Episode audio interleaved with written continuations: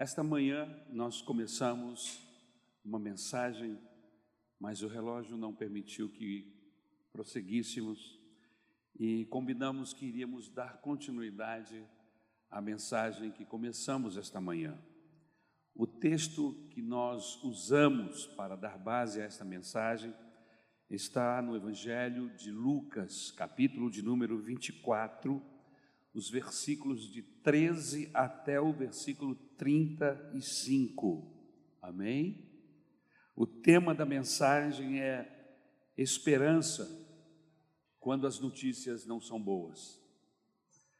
Eu quero introduzir esta mensagem, já que nós vamos ler boa parte do texto dentro da mensagem.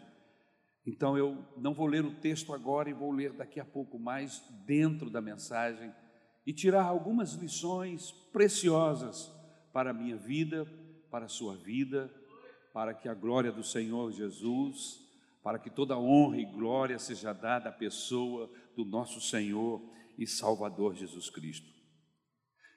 Quando aconteceu este fato, quando esta história desencadeou-se, Jesus havia morrido há algumas horas. Era domingo, primeiro dia da semana. A cruz tinha acontecido há dois dias atrás. O grupo dos discípulos, eles estão espatifados, desnorteados, não sabe o que fazer. Imagine você eles deixaram tudo para seguir Jesus. Deixaram seus negócios, suas vidas, investiram tudo que tinham nessa pessoa preciosa chamada Jesus. E agora ele está morto. Seu corpo gelado foi tirado da cruz, envolvido em lençóis e levado até o local onde seria sepultado. Imagine a tristeza. Imagine o coração partido desses homens, daquelas mulheres, de todos que seguiam Jesus com expectativas especiais acerca dele.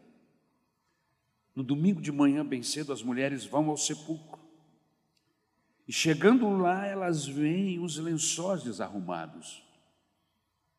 Elas têm a visão dos anjos. Lembram? O texto diz que quando elas chegam, Maria, Maria Madalena e as demais, elas encontram o túmulo meio aberto, os lençóis revirados e dois anjos que estão lá. Que questiona as mulheres? Que vocês vieram procurar vivo entre mortos. Vocês estão procurando vivo o que ressuscitou entre os mortos. Elas saem correndo com esta novidade, com essa notícia alvissareira, mas o texto bíblico diz que quando ela encontra com os discípulos, eles não dão a atenção que deveriam dar. Pedro nem ouve direito e sai correndo em disparada na direção do sepulcro do Senhor Jesus. E quando chega lá, constata os lençóis revirados.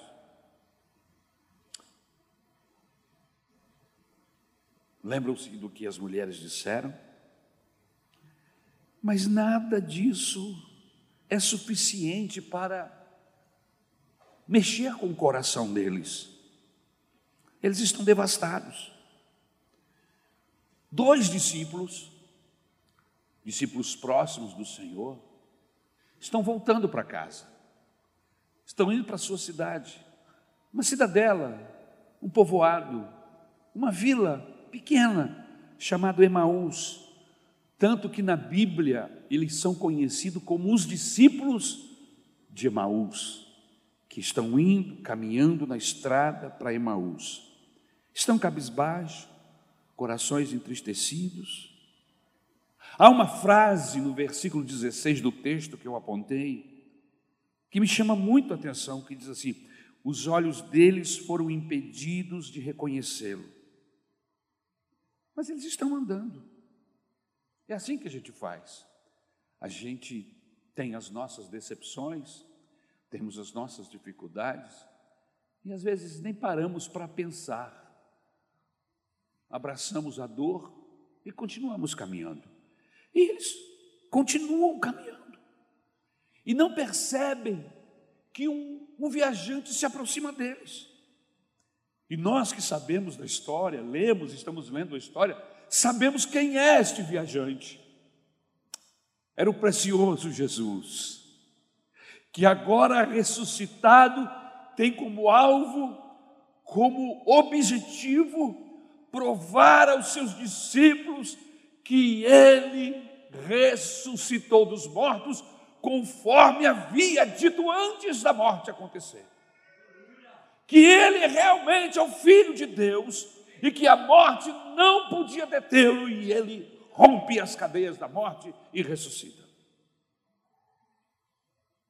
Jesus caminha todo dia com eles, mas não é reconhecido. Mas o Senhor é o único em Jerusalém?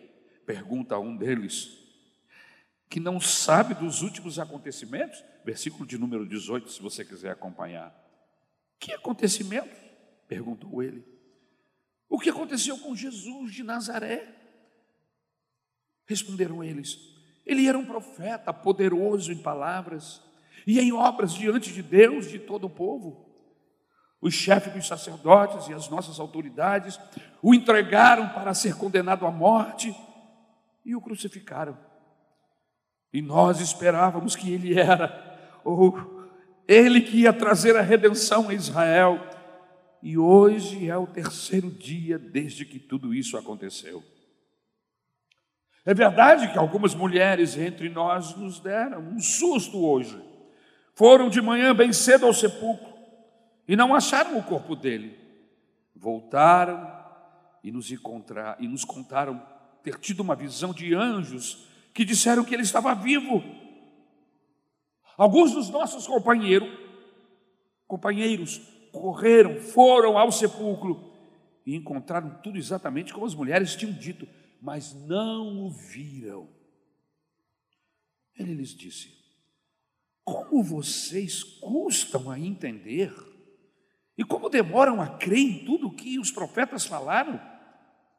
Não deveria ou não devia o Cristo sofrer estas coisas para entrar na sua glória? E diz o texto que este viajante, começando por Moisés e todos os profetas, explicou-lhes o que constava a respeito dele em todas as Escrituras. Em outras palavras, Jesus está explicando a Bíblia da época, que era o Antigo Testamento, a esses dois discípulos que continuam não percebendo a presença do Senhor.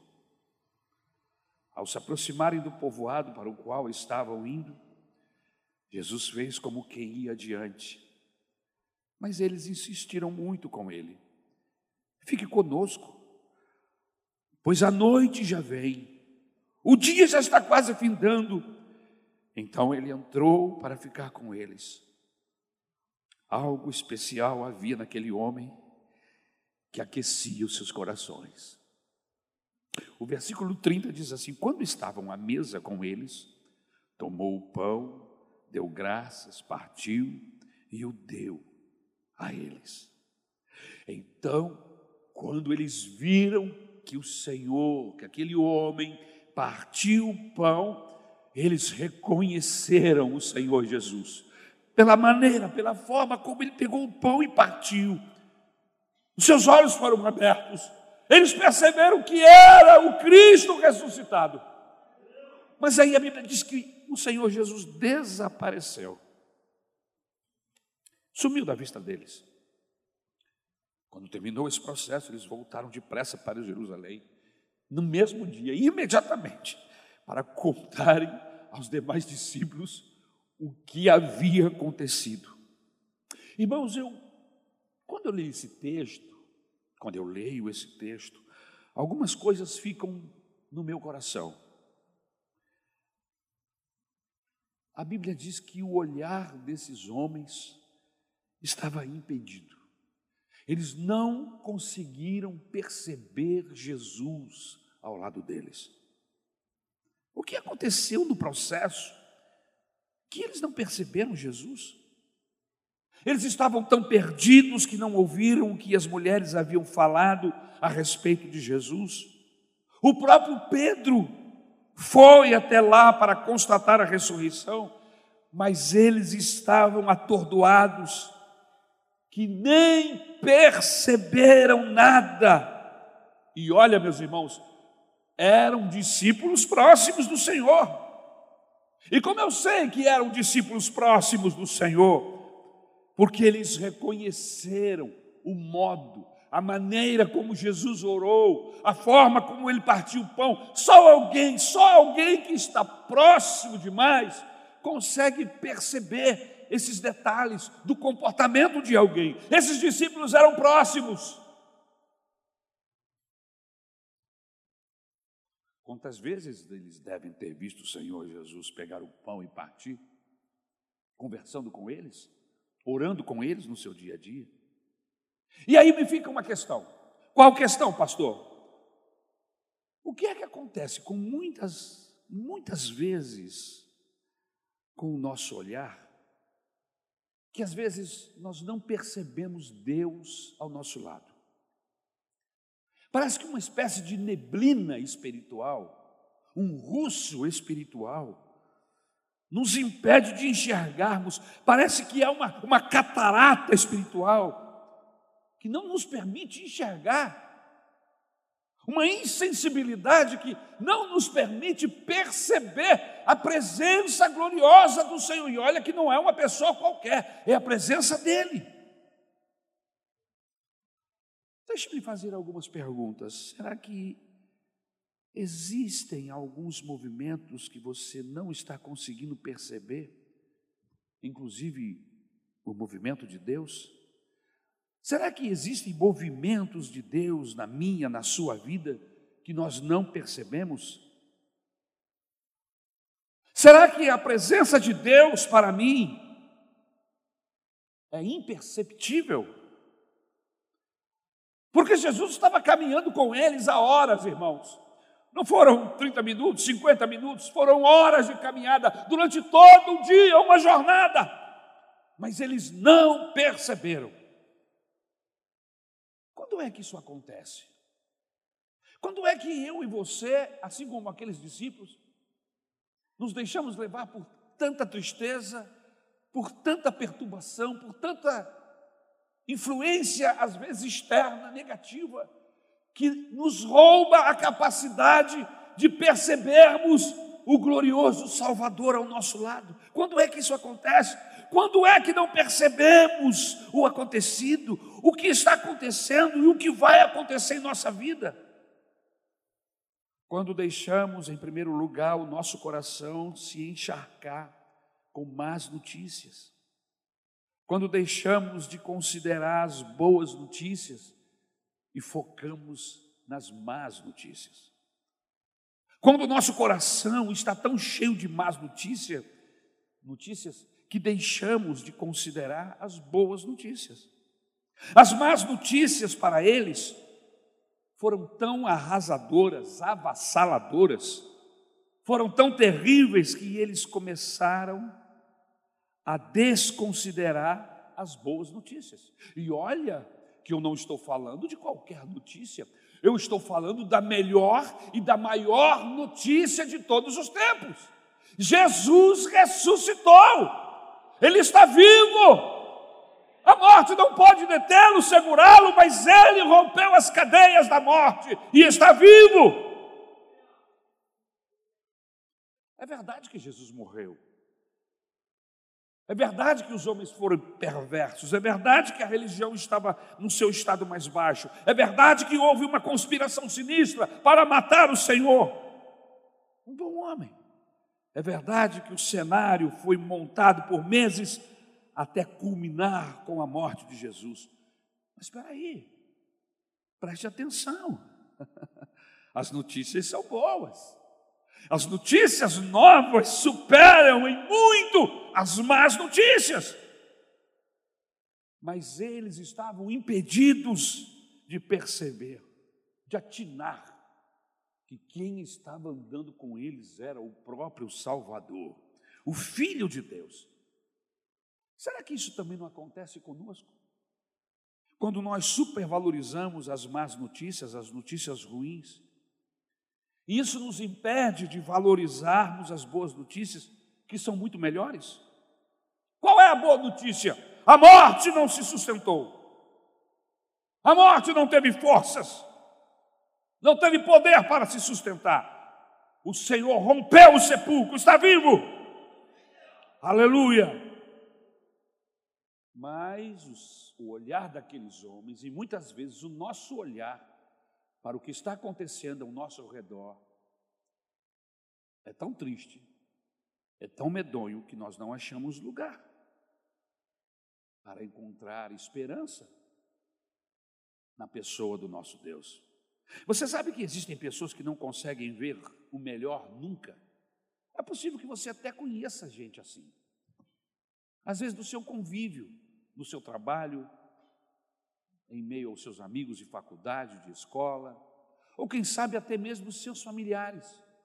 Pessoas que sempre, sempre que estão vivendo dramas e processos difíceis, a palavra deles é sempre a mesma. Eu não disse? Eu sabia que isso ia acontecer. Eu avisei. Olha aí, estamos vivendo um drama. Ele não consegue olhar além Eu não quero ser simplista com a dor humana, até porque existem pessoas aqui que já sofreram coisas muito mais terríveis do que, quem sabe, eu suportaria. Mas veja, veja que o melhor de Deus estava andando com eles. Eu quero despertar você esta noite a entender que o melhor de Deus não está por vir, ele já veio. Aleluia. Existem pessoas que ainda estão esperando o melhor de Deus. Eu tenho uma boa notícia para você: o melhor já veio. Jesus é o melhor de Deus, aleluia. É o próprio Deus vivo, vivendo, habitando entre nós. O justo no meio dos injustos, aleluia. O santo no meio dos pecadores o maravilhoso no meio de tanto defeito e tantas dificuldades, mas ele não veio apenas para desfilar entre nós, ele veio com as suas mãos estendidas para ajudar o carente, o necessitado, o pobre e fazer dele um rico, porque quem tem Jesus tem tudo e quem tem, não tem Jesus não tem nada. Jesus veio para nos enriquecer. Aleluia! Louvado seja o nome do Senhor. Irmãos, eu, eu estou pedindo a Deus para me dar capacidade de ver beleza, mesmo em meio a tantas tribulações. O alvo desta mensagem aqui é despertar-nos, a que levantemos os nossos olhos, que paremos de olhar para baixo, porque quem olha para baixo é porco. Eu nunca vi um porco olhando para o céu. Você já viu? Nunca. A única vez que o porco olha para cima é quando ele está morto em cima de uma mesa, colocam a cabeça dele em cima da mesa, ele olha para mim, ele está morto. Irmãos, mas nós não somos porcos. Na Bíblia Sagrada, nós não somos comparados a porcos. Os desviados, sim, é comparado na sua atitude ao porco, que volta para a lama sempre que pode. Mas aquele que segue o Senhor, ele é comparado à águia. E a águia não vive pelos buracos, não. A águia está sempre voando, alçando as alturas está perto das nuvens, não importa se há tempestade, se o vento é forte, ela voa acima do vento, acima das nuvens, e ela fica, porque lá em cima tem sol, aqui embaixo pode ter tempestade, mas aí, atrás das nuvens o sol está brilhando. Esta mensagem tem como alvo levantar os seus olhos pedir a você que deixe de ficar olhando para baixo, olhando para suas dores, se lambendo como um cão ferido. Você é uma pessoa que encontrou Jesus, você tem o seu nome escrito no livro da vida. O Senhor prometeu estar conosco todos os dias até a consumação do século. Pois então, levante os seus olhos, levante-se, aleluia, e comece a alçar as alturas. Aleluia. Eu sei que moramos em um país de bandidos. Eu sei que as circunstâncias são contrárias, mas a Bíblia está me convidando a tirar os olhos só do que não presta, só do negativo, e a colocar os nossos olhos na pessoa de Jesus. Aleluia. Eu quero crer que Jesus está comigo. Eu quero crer que a sua graça é suficiente para mim. Eu quero crer que eu vou gozar a vida com aqueles que são honestos, que trabalham, que eu vou festejar sim os aniversários, os natais, que eu vou me sentar com os meus amigos, com os meus familiares, para brindar a vida, amém? E brindar a vida com um bom copo de Guaraná, aleluia. Não deixe o seu coração se encharcar do mal senão nunca vamos viver a vida. Vamos sempre viver uma vida triste, chorosa, sem alegria. Será que tem alguém que pode dar uma, uma sacudidela? Alguém que nos vê prostrado e pode chegar com a autoridade de Deus, com graça, com amor, te dar um abraço e dizer assim: olha, o teu Deus não está morto. O teu Deus está vivo. Eu me lembro de Martin Luther King, que na sua luta constante enquanto vivo estava para trazer a raça negra e colocá-la exatamente no mesmo patamar que sempre deveria ter estado entre todos os seres humanos a sua luta.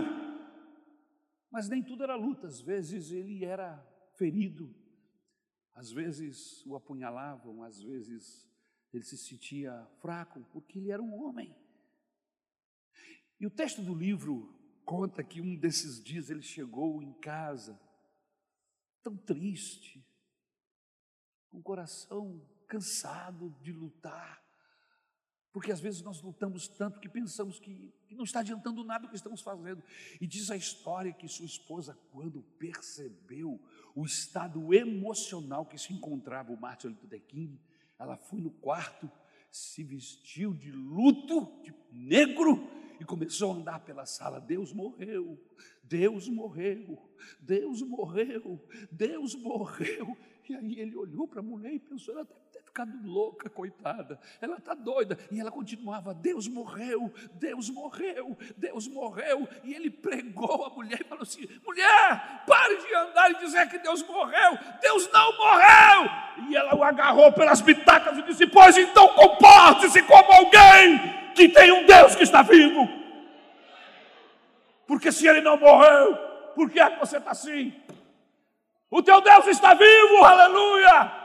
Este quadro parece que não vai mudar, mas há poder no nome de Jesus para mudar este quadro, aleluia. Aleluia. Porte-se como alguém que tem um Deus que está vivo. O nosso Deus, não, o nosso Cristo não está crucificado. A cruz está vazia o sepulcro está vazio. Há uma notícia alvissareira, ele está vivo, aleluia. E se ele está vivo, então é possível que haja cura sim para esse câncer. É possível que haja mudança de vida sim para esse marido, para esse filho, para esse esposo, para essa pessoa que você ama, que está presa às correntes do diabo. Há poder no nome de Jesus para quebrar essas cadeias. Em segundo lugar, Quando é que não percebemos Jesus? Quando os nossos olhos ficam obscuros, quando as nossas expectativas se tornaram uma obstinação. Quando é que a gente perde a capacidade de enxergar a vida, de levantar a cabeça, de ver e ouvir boas notícias? Quando? Quando as nossas expectativas se tornam uma obstinação. Repare o versículo 21, você está com a Bíblia? Abra. Veja o versículo 21, veja o que está escrito aí. E nós esperávamos que era Ele que ia trazer a redenção a Israel. Eles tinham essa expectativa a respeito de Jesus. Mas Jesus nunca disse que seria esse tipo de libertador. Nunca. Em nenhum momento Jesus se apresenta àqueles discípulos para despertar neles esse tipo de expectativa. Eles esperavam que Jesus fosse uma versão melhorada de Moisés, que os libertaria do jugo de Roma. E eles estavam tão obstinados, meus irmãos, com essa ideia, com esse messianismo, que não aceitavam outra coisa. E sabe quando a gente tem uma expectativa acerca de um, uma circunstância, um negócio, de um namoro, de uma pessoa, de um trabalho? Nós criamos uma expectativa e muitas vezes permitimos que essas expectativas elas, elas sejam exageradas. Chegam perto de serem falsas. Você conhece pessoas que têm expectativas, às vezes falsas, mentirosas, acerca de um processo, acerca de, de homens, de mulheres? Eu conheço, conheço várias pessoas que permitiram criar determinadas expectativas e depois se frustraram profundamente porque aquelas expectativas eram falsas.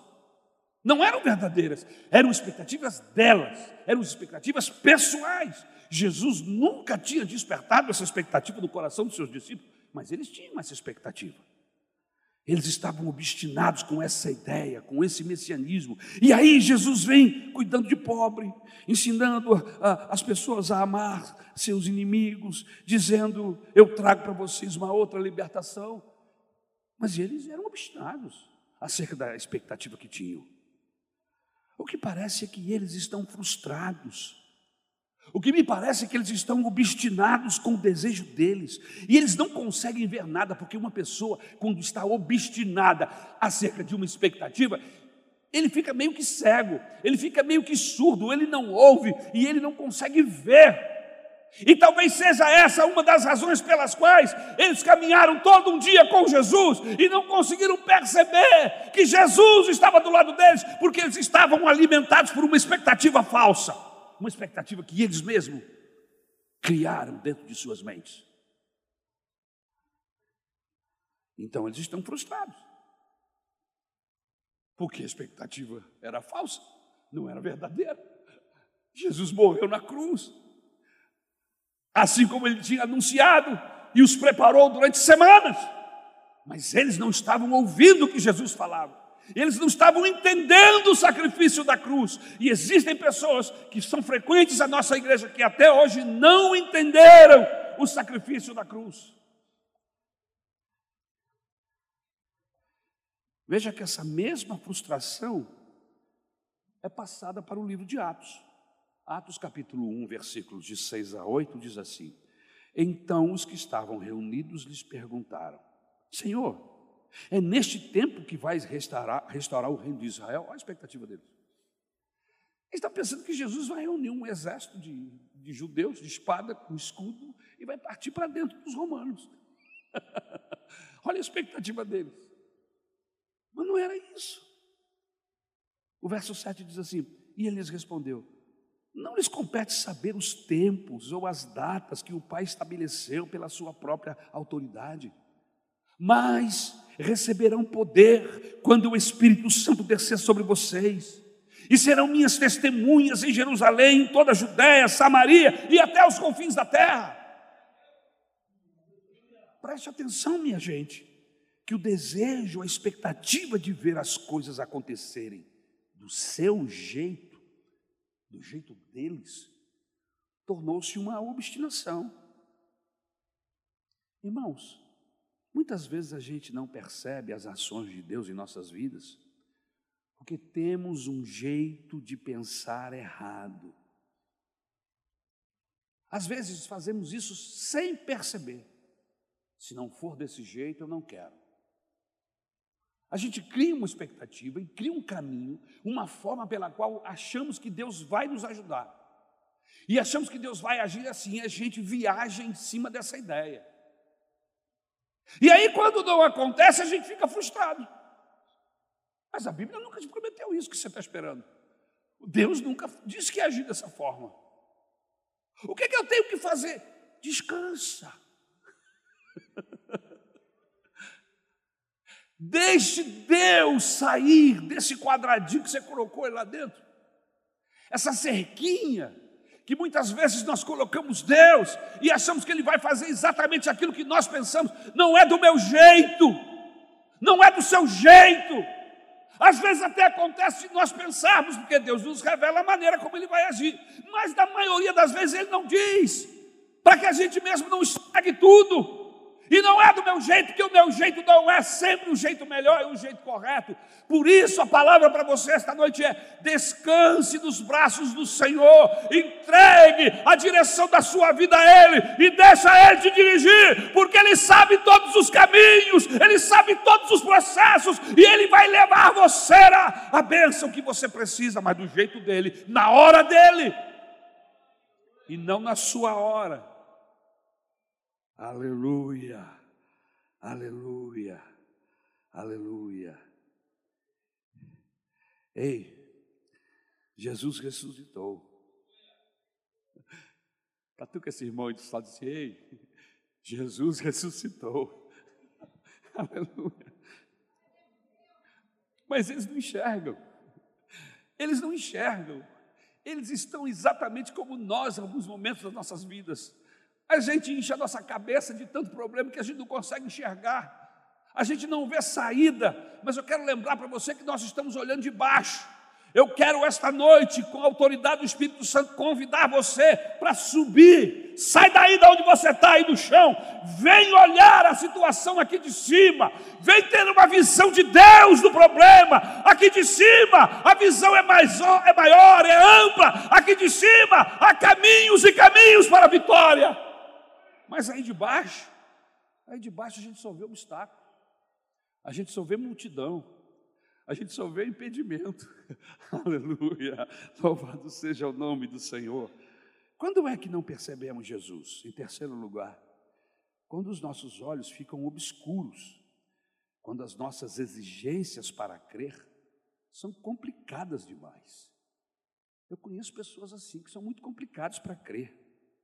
Tem gente que para crer é uma complicação medonha, muito grande.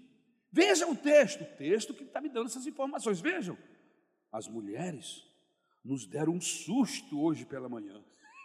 Olha só, as mulheres nos assustaram esta manhã. Como? Com que susto? Elas disseram que foram lá, encontraram o sepulcro meio aberto, entraram, os lençóis estavam revirados, Jesus não estava mais lá. Apareceu dois anjos que disseram a, eles, a elas que ele tinha ressuscitado. Elas chegaram com essa conversa aqui hoje de manhã. Irmãos, para aqueles homens crerem, eles precisavam romper com o preconceito feminino. Existem pessoas que acham que a bênção de Deus está sobre a vida do homem e menosprezam o ministério feminino acham que a minha oração é melhor e maior do que a oração da pastora Isabel. acham que a bênção, porque se trata de um homem, você pensa que Deus é nos olha com diferenças de gênero? Não. Ele sabe das nossas diferenças porque ele nos fez assim. Mas Jesus trouxe a mulher e a colocou no mesmo patamar do homem. Na lei, a mulher estava rebaixada.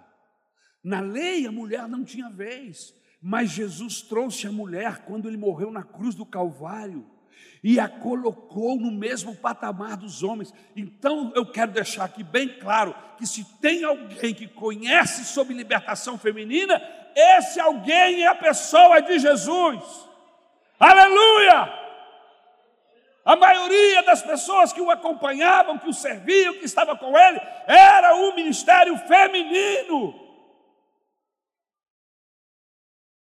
Na, na lei, mulher não tinha espaço na graça, depois da cruz, aleluia, não há diferença entre gregos e romanos, entre homens e mulheres, estamos todos no patamar igual diante de Deus, aleluia.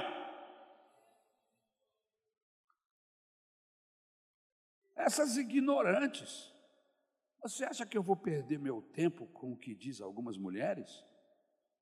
Não, mas Pedro também foi lá e disse a mesma coisa. Eu acho que Pedro está ficando meio pancada. e aí, meus irmãos, a gente começa a perceber que esses homens estão com um nível de exigência do crer que é diferente da criança. Qual é o seu nível de esperança? Qual é o seu nível de crer na pessoa do Senhor Jesus? Nós perdemos a simplicidade, nos tornamos céticos das coisas de Deus. E aí, quando eu me torno cético das coisas de Deus, eu preciso cada vez mais de doses mais maciças de informações para poder crer. Só a informação das mulheres não me é suficiente. Eu preciso da de Pedro, eu preciso dos discípulos de Emaús voltando, eu preciso de uma série de, de aparições. E Jesus parece que sabia, entendia de humanidade, de coração de homem. E a Bíblia diz que por mais de 40 dias ele apareceu de uma forma poderosa, vivo.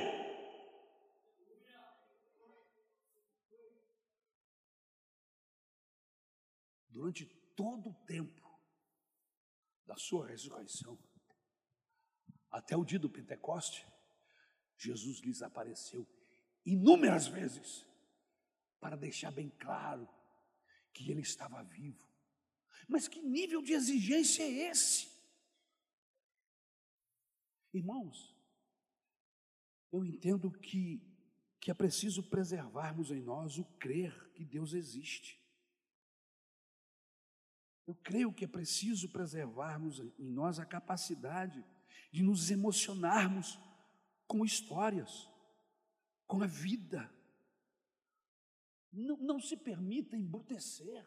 Esse mundo vai nos embrutecendo. Esse mundo vai nos roubando a capacidade.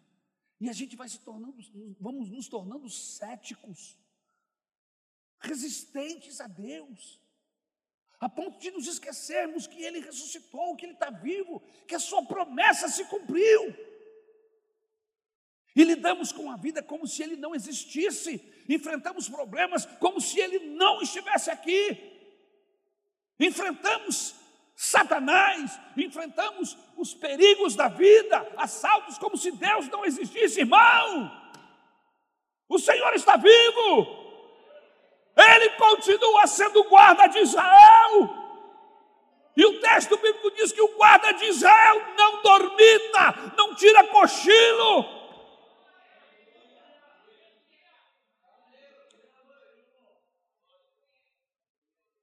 Por isso, quando você vê manifestação de Satanás, resista no Senhor Jesus. Não é resistir, resistir gritando, não é resistir brigando, não é resistir xingando, mas resistir aqui. Satanás, você está repreendido em nome de Jesus. Esteja preparado, esteja pronto para qualquer momento você resistir aqui no Senhor. Satanás, você está usando esse ladrão, mas você está repreendido em nome de Jesus. Em nome de Jesus você está repreendido. O nome de Jesus tem poder, irmãos. O nome de Jesus tem poder, o problema é que a gente não usa o nome dele, a gente prefere correr, a gente prefere se esconder, a gente prefere se embrutecer.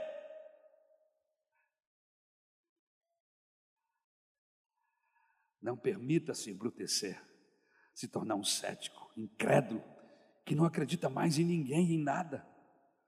A Bíblia diz que, sobretudo, devemos preservar a alma, preservar o coração. O que é preservar o coração? É preservar a capacidade de ser tocado, não perder a sensibilidade. Nós estamos numa jornada onde a sensibilidade está ficando para trás e a gente entra nos cultos, entra nas reuniões, a gente não percebe mais as pessoas que estão doloridas, que estão enfermas, que estão quebrantadas ao nosso lado. Nós estamos tão imbuídos, tão envolvidos com a aula que temos que dar, com a mensagem que temos que pregar, com o processo que temos que resolver, que esquecemos que tem seres humanos que estão do nosso lado, carentes e necessitados. Lembre-se, nada era mais importante para Jesus do que pessoas, do que seres humanos, aleluia.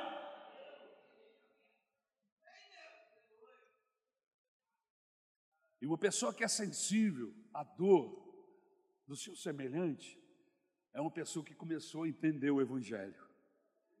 Por isso, quando você sair da sua casa, não precisa sair da sua casa, não, dentro da sua casa, tem gente imprensada. Dentro da sua casa tem gente que está sendo amassada, tem gente que está chorando, que está precisando de um abraço, que está precisando de, de, de misericórdia e não de, de pancada, está precisando de alguém que chegue e diga: Olha, eu ouvi uma mensagem hoje que me diz que você precisa de um abraço, que me diz que você precisa de ajuda, que me diz que você, que você é, precisa da minha misericórdia, da minha compaixão. E eu estou aqui essa noite para dizer para você o que, que eu posso fazer para te ajudar. Irmãos, começa por aí quando a gente chega em casa. E atenção aos filhos, à esposa, ao marido é mais importante do que qualquer Facebook, do que qualquer WhatsApp, do que qualquer jornal, do que qualquer filme. Deus valoriza a gente. E nós que somos seguidores de Jesus, nós precisamos valorizar as pessoas, gente, e principalmente as gentes que estão perto da gente. Quando é que os nossos olhos ficam obscurecidos e não percebemos Deus? Quando? Quando é que não percebemos Jesus? Em quarto lugar, quando os nossos olhos ficam obscurecidos, quando nós preferimos permanecer em nossas convicções a não dar ouvidos às nossas intuições. Quando é que os nossos corações ficam embrutecidos? Quando preferimos as nossas convicções às nossas intuições. Porque só depois de muito tempo perceberam que aquela companhia era muito preciosa. Eles não abrem mão de suas convicções. Embora percebam que aquela companhia tão especial, é tão apaixonante, eles estão, estão envolvidos com aquela presença, mas suas convicções são tão fortes que eles não permitem que suas intuições, que a voz do Espírito Santo lhes fale diga: olha, o Salvador da eternidade está do seu lado, o Senhor parou para dar um dia, uma jornada com vocês, e vocês não estão percebendo. Eles estão envolvidos, os corações estão ardendo, mas estão obstinados com suas convicções. A questão é que quando Jesus faz menção de ir embora, eles disseram: não, não, não, não vai, fica, fica conosco. A sua companhia se tornou preciosa demais.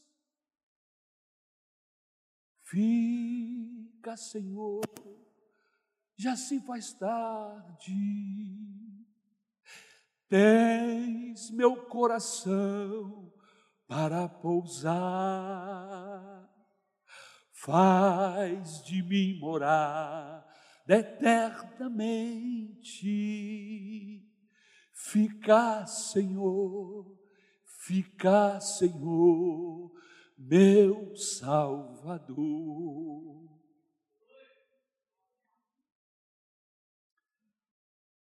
Quantos aqui acreditam que Deus está lá na sua casa? Quando você chega, Ele chega com você. Quando você sai, Ele sai com você. Quantos acreditam que Jesus fica aqui depois que o culto acaba, a luz acaba, ele fica aqui nesse púlpito andando de um lado para outro? Puxa vida, agora só quinta-feira. Eu vou ficar aqui. Bom, ainda bem que amanhã o Aniel vem com a galera limpar e eu vou poder ficar um pouco com eles. Você acredita nisso? Jesus não fica em tempos. Jesus só está aqui porque você está aqui. Aleluia. Aleluia. Você precisa entender isso. Que o Deus da Bíblia, o Deus que nós pregamos, ele é pessoal. Eles perceberam, não tinham atinado ainda do que se tratava, mas perceberam que aquela presença era uma presença especial uma presença gloriosa. E quando aquele homem disse: Eu vou, eu, eu vou para mais adiante, ele disse: Não, não, não vá, fica, fica mais um pouco, fica mais um pouco nós estávamos tão tristes, nós estávamos tão, tão destruídos, tão amassados. Essa jornada foi tão renovadora, essa jornada foi tão edificante. Olha, tu falaste coisas que o nosso coração está fervendo, nós estamos morrendo de saudade de Jesus. Fica conosco, a tua presença é especial, irmão. Você tem que falar isso para Jesus. Você tem que desligar a sua TV, parar com, com o celular, deixá-lo lá de lado e perceber Deus na sua casa. Aleluia. Sinta que Jesus está aqui. O resto desse louvor? Só lembrei desse pedaço. Aleluia. Aleluia. Aleluia. Vou repetir o que falei esta manhã. Um dos maiores privilégios de um cristão, de um discípulo de Jesus, preste atenção, é a presença. É a presença. Se nós que somos seguidores, discípulos, não apreciamos não gozamos a presença do Senhor? Irmãos, que evangelho é esse que nós vivemos? Que evangelho é esse que nós pregamos? Que a gente só pede socorro quando a vaca foi para o brejo. Depois que a porta é arrombada. Depois que somos assaltados na alma. É que nós nos lembramos que Deus está conosco. Você perdeu seu pai, você perdeu sua mãe, você perdeu sua esposa, você perdeu seu, seu filho, você perdeu seu marido, nós perdemos, mas nós não perdemos Jesus. Nós não perdemos Jesus, porque Jesus, o diabo não pode matá-lo, o ladrão não pode matá-lo, a Covid não pode matá-lo, não há mal neste universo suficientemente forte para destruir o meu Salvador. Eu estou vivo. Foi assim que ele se apresentou lá no Apocalipse de, de João. João, eu sou Alfa e o Ômega, o primeiro e o último. Eu estou vivo, João. E quando João sentiu a presença desse Deus, o seu corpo humano não suportou e ele caiu desmaiado, enfraquecido, porque nós seres humanos não temos capacidade física para suportar 100% da presença de Deus. No caso do Moisés, Moisés queria ver Deus, queria sentir Deus. Deus falou: Moisés, você não vai aguentar, mas eu vou passar de costa. Você vai me ver de costa, porque de frente você vai ser destruído, mas eu vou passar e você vai me ver. É um Deus que quer se revelar. Por isso entra para o teu quarto. Porque ele que diz isso, você quer me ver? Entra para o teu quarto, fecha a porta, fale com teu pai em secreto, e o pai que está no céu vai te ver. Nós precisamos atentar para esse detalhe, irmãos. Evangelho é presença de Deus, Evangelho é presença de Jesus, Evangelho é vida saturada, cheia de Deus e não essa vida esmilinguida, pequena, raquítica, tuberculosa que nós vivemos. Queridos, a nossa pregação, o nosso exercício de fé, não é crescer em conceitos e verdades. A nossa vida, a nossa pregação consiste nessa companhia gostosa Ser crente é desfrutar da companhia gostosa de Jesus. E é bom saber que Ele está comigo. É confortante, é gozo da alma saber que Ele está comigo. Que não importa se é de dia ou se é de madrugada, não importa a circunstância que eu esteja vivendo, o Senhor está comigo, a Sua presença inunda a minha vida. Não, não queira mais ser crente para gozar a presença de Deus na igreja no domingo. Recuse-se. Recusa ser um crente que vive buscando a presença de Deus nos templos. Jesus quer mostrar-se real da sua casa. Sua casa é o lugar dos milagres. Sua casa é o lugar das cadeias serem quebradas. Sua casa é o lugar da manifestação de Deus. É no caminho de Emaús que ele vai se manifestar. É no caminho do trabalho, é no caminho da faculdade, é no caminho do hospital, é no caminho do cemitério, é no caminho da vida que a presença dele vai se manifestar para nos consolar, nos curar. Por isso, não admita ser um cristão que não sente a presença do seu Senhor. Porque isso é que é ser crente. Isso é que é vida. O resto é religiosidade. Nós nos preocupamos tanto com a forma do culto, eu digo nós, eu digo eu, a hora que isso vai acontecer, do jeito que eu quero, do jeito que eu falo, do jeito que eu acho que está certo, irmãos. Se a presença dele estiver aqui, não importa quem prega, quem canta, quem dá testemunho, a presença dele vai tornar tudo doce, a presença dele vai tornar tudo maravilhoso, porque ele é assim, o seu nome é maravilhoso. Você gostaria esta noite de ser tocado por esse Deus maravilhoso? Jesus. O nome dele é Jesus. O nome mais doce, o nome mais precioso. Aleluia. Irmãos, eu prefiro morrer do que abrir mão de Jesus. Eu prefiro morrer agora do que abrir mão do meu Salvador. Porque sem Ele eu estou eternamente perdido, desgraçadamente perdido. Com Ele eu estou salvo, com Ele eu estou acolhido, com Ele a felicidade da minha alma, e não importa o que eu tenha, o que eu venha possuir, se eu tenho, deixei de ter, eu tenho Jesus, aleluia, e Jesus é a minha riqueza, Jesus é a minha alegria, aleluia. Esse é o desafio do Evangelho para mim e para você.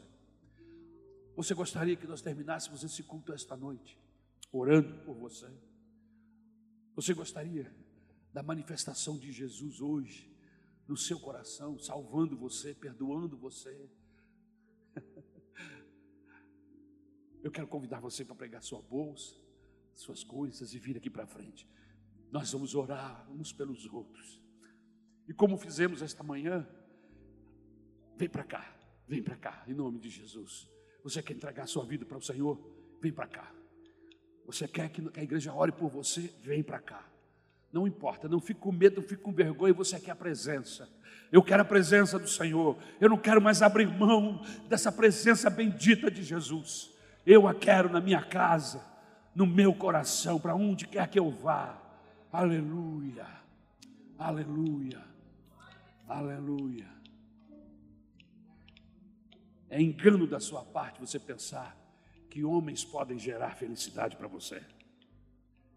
É engano da sua parte você pensar que só mulheres conseguem gerar felicidade para você.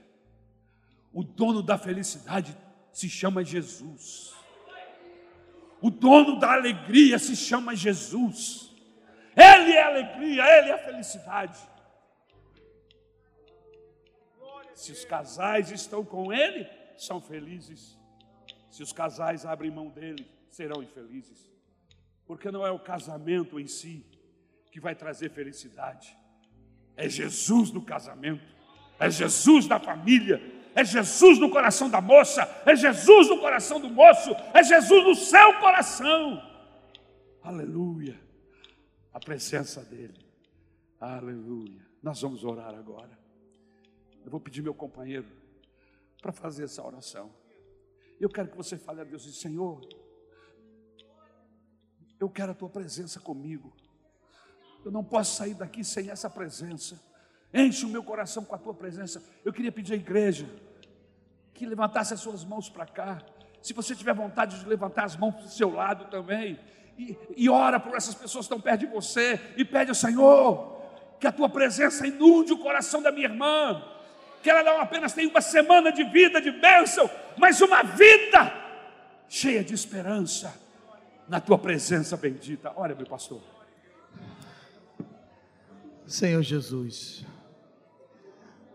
aquele dia foi um dia especial na vida daqueles discípulos. O Senhor percorreu um caminho com eles, mas quando entrou na casa deles, o milagre aconteceu.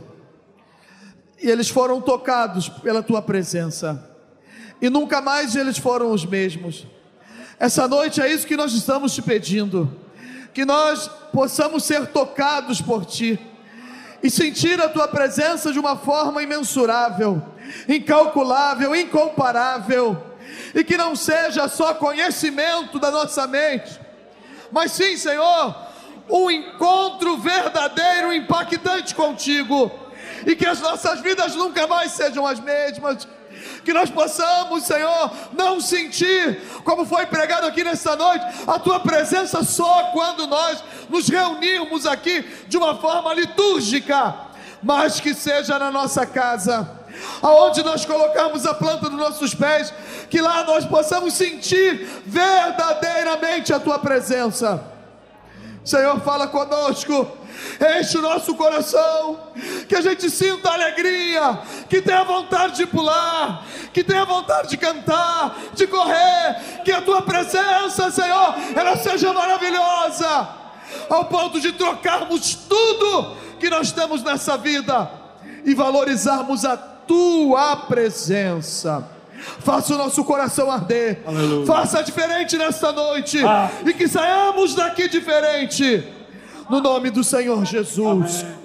No nome do Amém. Senhor Jesus. Amém.